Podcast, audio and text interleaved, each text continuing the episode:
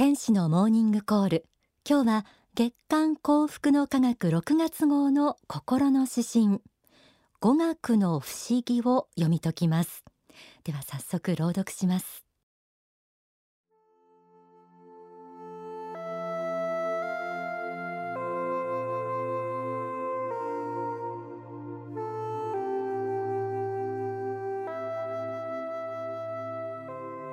語学の不思議。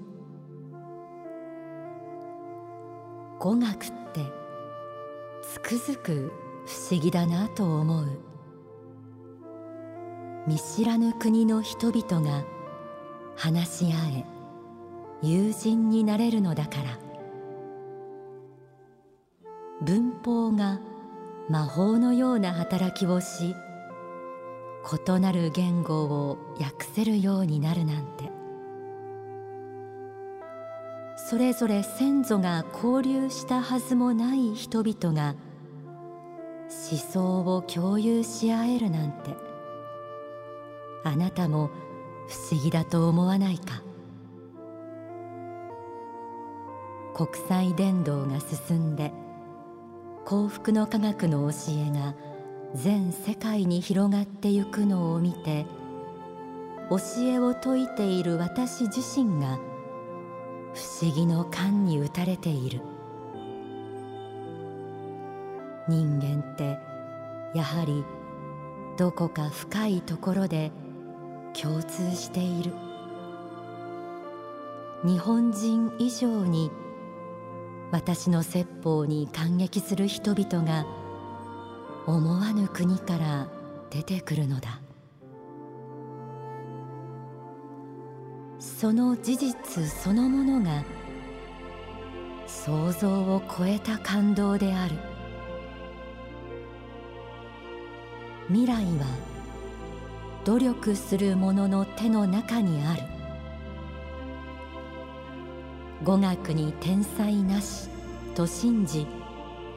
日々国苦弁礼すべし。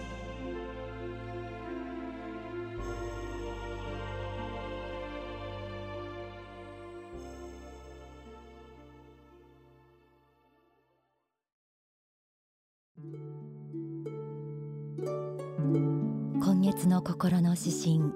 語学の不思議。いかがでしたでしょうか？語学の持つ不思議な力。そしてその力を使えた時に得られる感動が語られていました。心の指針はこんな言葉から始まりました。語学ってつくづく不思議だなと思う。見知らぬ国の人々が話し合え友人になれるのだから。文法が魔法のような働きをし異なる言語を訳せるようになるなんて。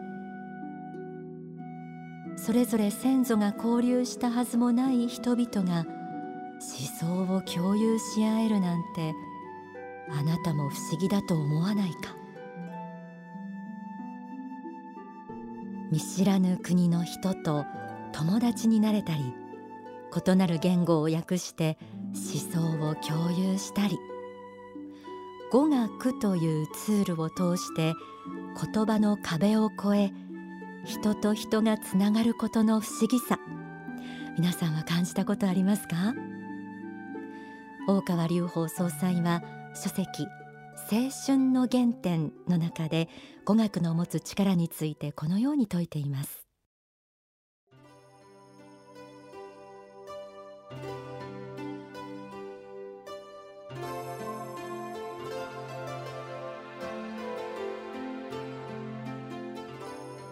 母国語以外の言語を知っている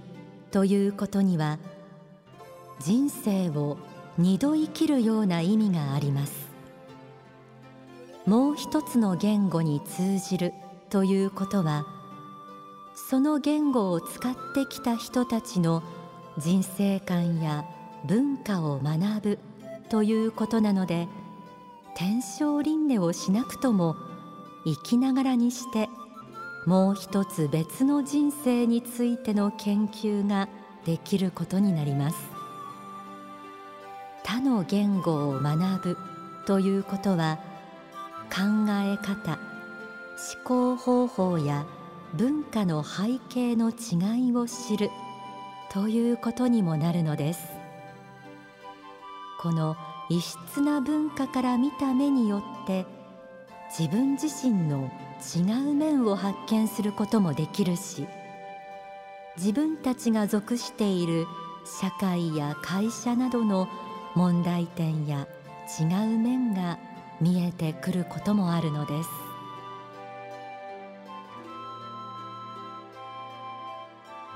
もう一つの言語に通じることは人生を二度生きる意味があるとありました。私たち人間は言葉を通して物語を読んだり思想を学んだり人とのコミュニケーションを行います。知っている言語が一つ増えるということはその分だけ自分が知ることのできる世界が広がり人とのつながりが増えるということになるんですよね。世界には今8000を超える言語が存在しているといいます。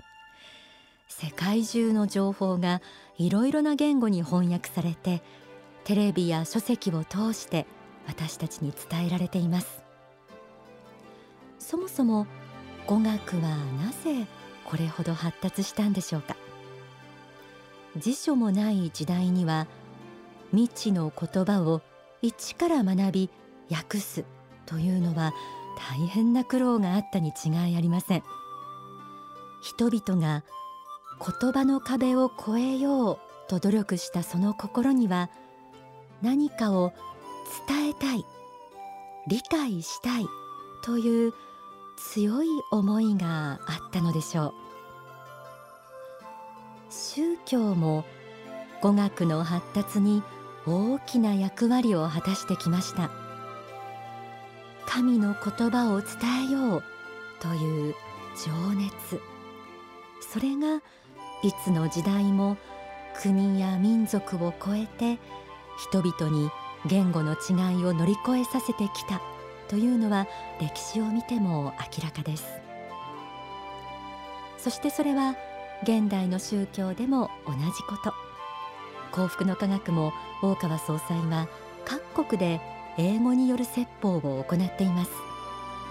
発刊されている書籍は27言語に翻訳されて世界中の人々に届いています。心の指針語学の不思議。幸福の科学の教えが全世界に広がっていく様子を前にした総裁のしみじみとした実感も語られています。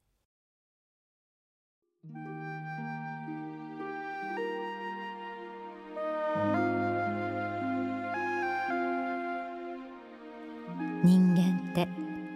やはりどこか深いところで共通している。日本人以上に私の説法に感激する人々が思わぬ国から出てくるのだ。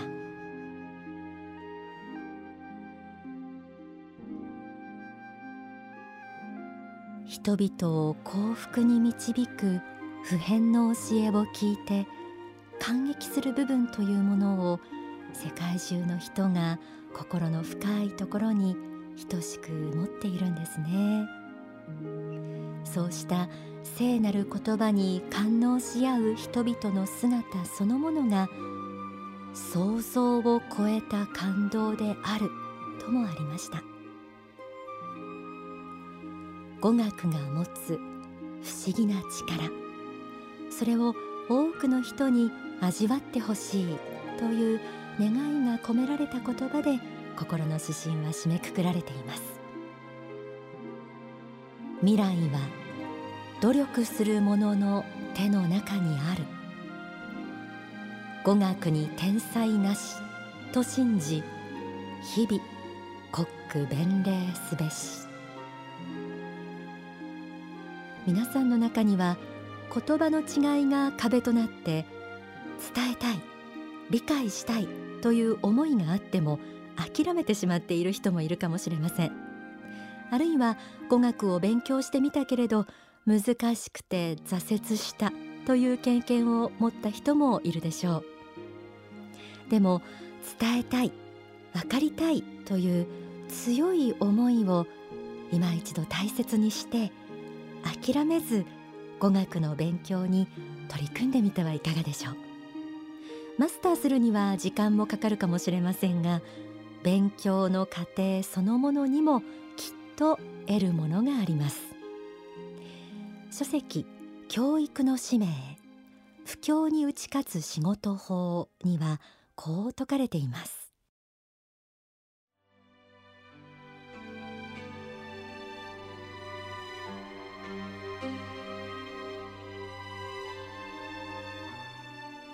語学というのは基本的には忍耐力です。忍耐力がなければ語学はマスターできないと私は考えていますがこの忍耐力は実社会に出ていろいろな仕事をしていく上でもきっと役に立つと思います。語学をマスターするには忍耐力と集中力が非常に大事なのです。人と同じ程度のところでやめればそれ以上にはいきませんが人より長く勉強すれば成果ははっきりと出てくると思います。その意味ではあまりうぬぼれは持たない方が良いでしょう。むしろ凡人性の自覚を持ちコツコツと努力することを進めたいと思います。そういう姿勢でいた方が長く努力できるので良いのです。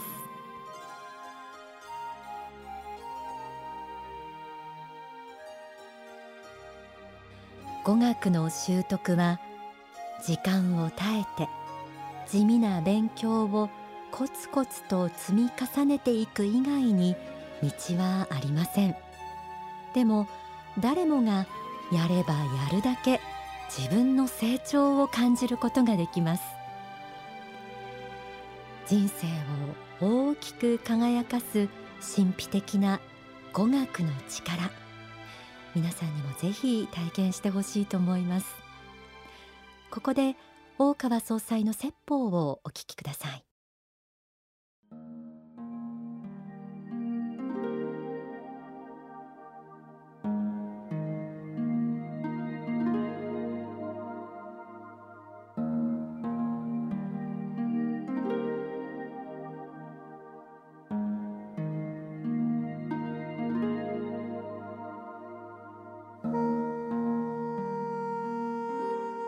だ今世界の言語たくさんあれども、まあ、世界語と言える言語があるかといえばもうやっぱりもう今のところ英語しかないので英語でカバーできないところもあの国もあることは事実ですけれどもまずは英語ができるっていうことがやはり、えー、日本語以外の世界に出れる第一歩だと思うんですよね。英語を使って自分のやはりあの思想なり考え方なりをやっぱり主張するっていうのがやはりできる日本人がいないっていうこと。内容的な問題も当然あるんだと思うんだけどもそれは国際社会を念頭に置いて考え方をまとめているような日本人があんまりいないということ。でそれはやっぱり英語でさらにそれを発表して意見を通して世界に知らせる必要があるんだということを気が付いてないということ。日本が下手人が下手になった理由の一つは日本語でほとんどできるようになっちゃったからです。だから明治以降翻訳が進んできてですねほとんどの学問体系を日本語で訳してしまったので日本語だけで全部が勉強ほぼできるようになってしまったからなんですね。だからそういう意味で大国は大国図世界の2位まで言ったことがあるのはその通りで大国なんです。えー、日本っていうのは一種独特の文化で島国に守られてましたけども本当はノーベル賞級の発明は日本の中にいっぱい眠っているんです。で日本の会社の中で各部で技術班がチームを組んでいろいろ作っているものの中にはノーベル賞レベルのものがあるんだけどもノーベル賞っていうのは英語に翻訳されない限り、もらえないので大抵アメリカに留学して向こうでは働いてる人がもらってます。日本人がもらってて日本ではそのそのままもらえない。だからあの日本っていうのはもう一度努力すればもう一段あのレベルアップして世界に情報発信できる国になる、うんまあ、可能性があるところなんですね。まあ、まずだから英語が、まあえー、国際人として、まあ、通じるレベルまで行くには、まあ、相当努力はいりますけども基本的にはやっぱり必要感じないものができないということは知っておいた方がいいですね。それ誰もしなくてもいいと。だから CNN 来てあるいは BBC 来て日本人インタビューしてもみんな日本語でしか答えられないので、まあ、実際困 ってるわけで。あれだけに英語はみんな勉強してるのに 誰も答えられないとまあこれはこう本心を言わない言わないようなカルチャーの部分がちょっと防いでるところがあると思うんですけど言ってやらないとわからない人たちもいるということですね。日本人は口に出して言わないでも悟るっていうか察するっていう文化があるので言わないんですけどもはっきり口に出して言ってやらないとわからない人たちはいっぱいいるわけでそういう人たちにもやっぱりそういう情報発信をしなければいけないってことですね。まあ、そういうふうなことをいろいろ考えて将来性を考えますと企業人であろうと政治家であろうとあるいは国際企業で活躍する人であろうと、まあ、まあ英語はまず今の日本の教育のレベルははるかに超えなければいけないと、まあ、少なくとも2倍3倍できて当然というふうに思って国科学学園ではまあまあ、強化、まあ、しようとしている、とこですけどね。うん